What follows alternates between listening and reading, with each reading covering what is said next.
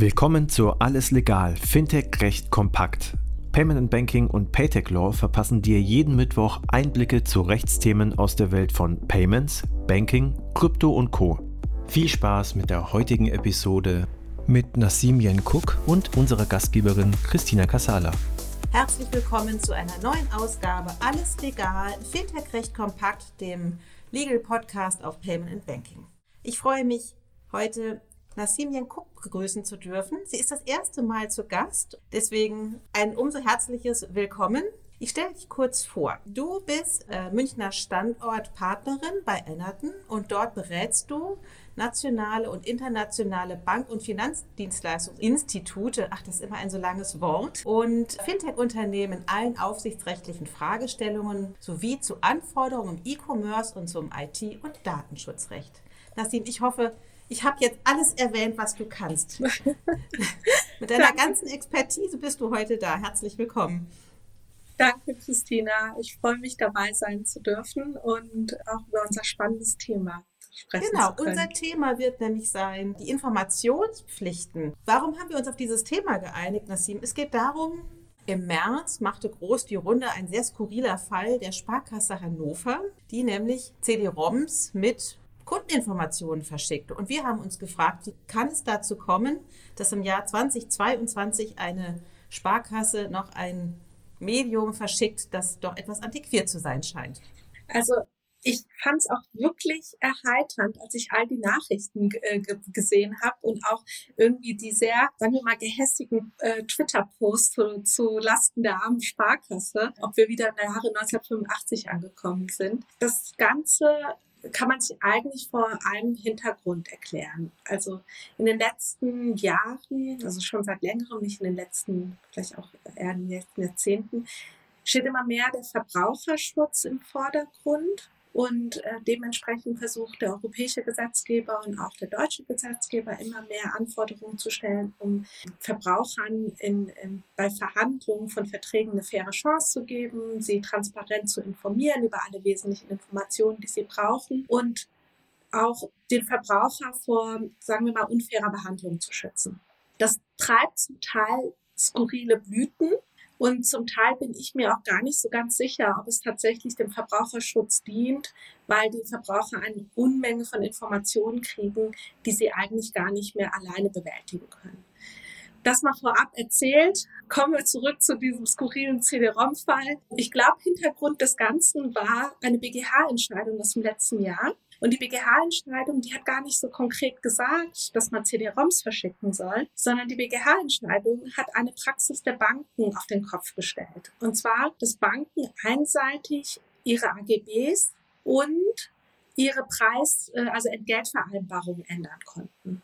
Und zwar haben die Banken äh, ja eigentlich war es gängige Praxis, die Zustimmung zur Änderung von Verträgen, also den AGBs, fingiert. Und ich glaube, hier muss ich noch mal ein Stück zurückgehen. Was braucht man für einen Vertragsschluss? Man braucht immer eine Einigung von beiden Seiten. Und wenn einer einseitig sagt, so, naja, wir haben uns zwar auf einen Vertrag geeinigt, aber ich ändere das mal, braucht man eigentlich eine Zustimmung des anderen was haben die Banken gemacht, um das halt auch einfach händelbar zu machen? Und es war auch gesetzlich, gibt es auch eine Verankerung dafür, aber ich möchte gar nicht so ins Detail gehen, haben die Änderungen transparent mitgeteilt und man hatte, ich glaube, acht Wochen Zeit, das ist auch gesetzlich verankert, das zu prüfen und zu widersprechen.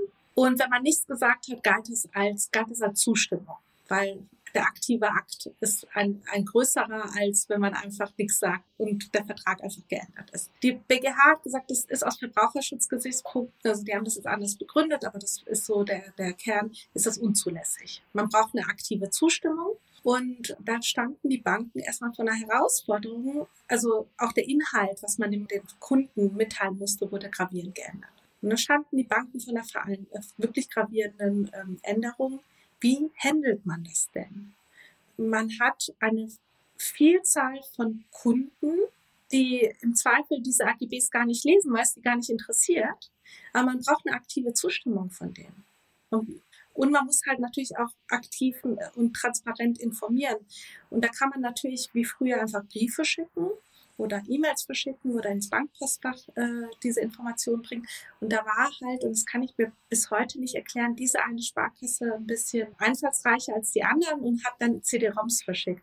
Und äh, das hat dann ja, sagen wir mal, zu dieser Berichterstattung geführt. Die Tatsache, dass sie das gemacht haben, ist aber eigentlich jetzt gesetzlich nicht festgelegt. Also es gibt kein Gesetz, was sagt, ihr müsst CD-ROMs verschicken, sondern das Gesetz sagt mehr oder weniger, man muss in transparenter, verständlicher Weise die Informationen zur Verfügung stellen. Und manche Informationen, dazu kommen wir gleich, müssen in spezifischer Form zur Verfügung gestellt werden. In der Regel muss man sie in äh, einer wiedergabefähigen Form zur Verfügung stellen.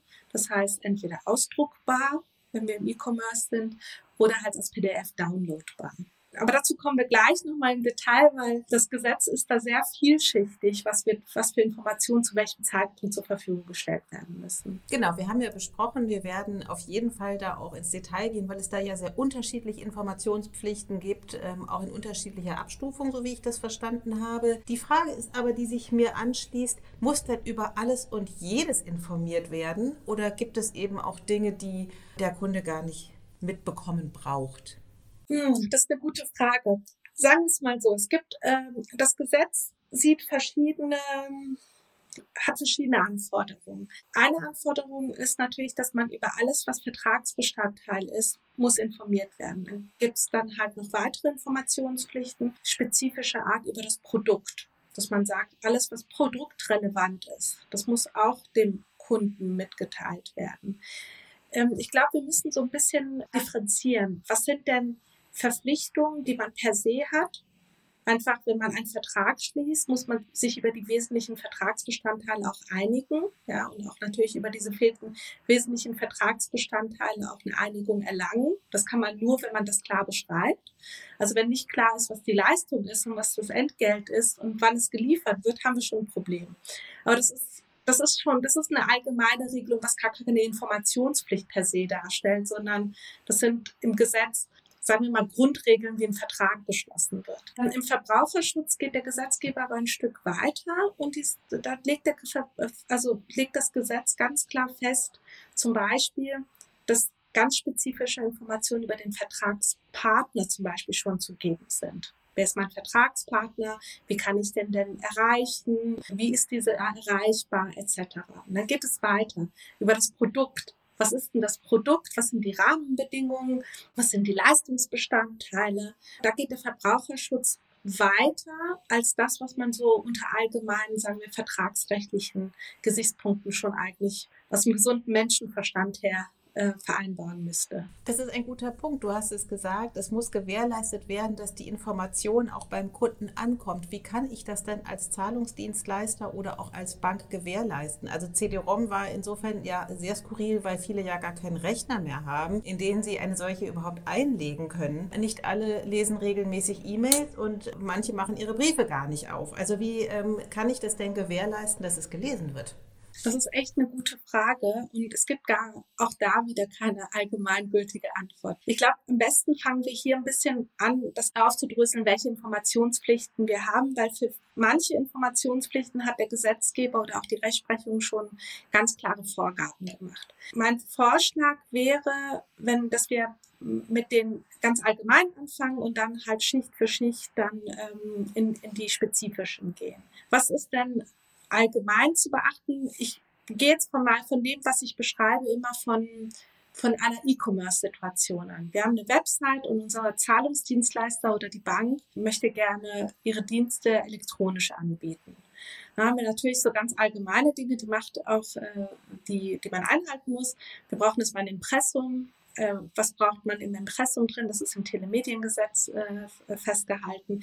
Da sind Informationen über den Anbieter des Telemediums einzugeben. Und auch da, ich, das ist jetzt irgendwie jetzt ähm, kein Geheimnis, das Impressum muss einfach von jeder Seite erreichbar sein. Da hat die Rechtsprechung gesagt, okay, es darf nicht mehr zwei Klicks von jeder Unterseite entfernt sein. Am besten, man hat unter jeder Seite einen, äh, einen Link. Dann müssen wir eine Datenschutzerklärung abgeben, was jetzt auch eher so eine allgemeine Pflicht ist, die jeden trifft. Das ist jetzt nicht Banken- oder Zahlungsdienstleister spezifisch. Jeder, der personenbezogene Daten verarbeitet, muss eine Datenschutzerklärung vorhalten, wenn die gesetzlichen Anforderungen das erfüllen. Also auf einer gewerblichen Website ist es in der Regel zu erfüllen. Und die muss halt von jeder Seite erreichbar sein. Dann gibt es so weitere Informationspflichten. Das sind so Informationspflichten, die man auch so in Geschäftsbriefen etc. einhalten muss. Also wenn ich als Zahlungsdienstleister eine E-Mail an meinen Kunden schreibe, ist das ein Geschäftsbrief. Und dann hängt es davon ab, ob ich eine, Aktien, äh, eine Aktiengesellschaft, eine GmbH oder keine Ahnung, eine Personengesellschaft bin. Ja, da, da gelten halt unterschiedliche Anforderungen. Das heißt, in dieser E-Mail muss ich eine Signatur haben, weil sonst habe ich meine Pflicht aus dem jeweiligen Gesetz nicht erfüllt. Das sind ganz, ganz allgemeine Pflichten.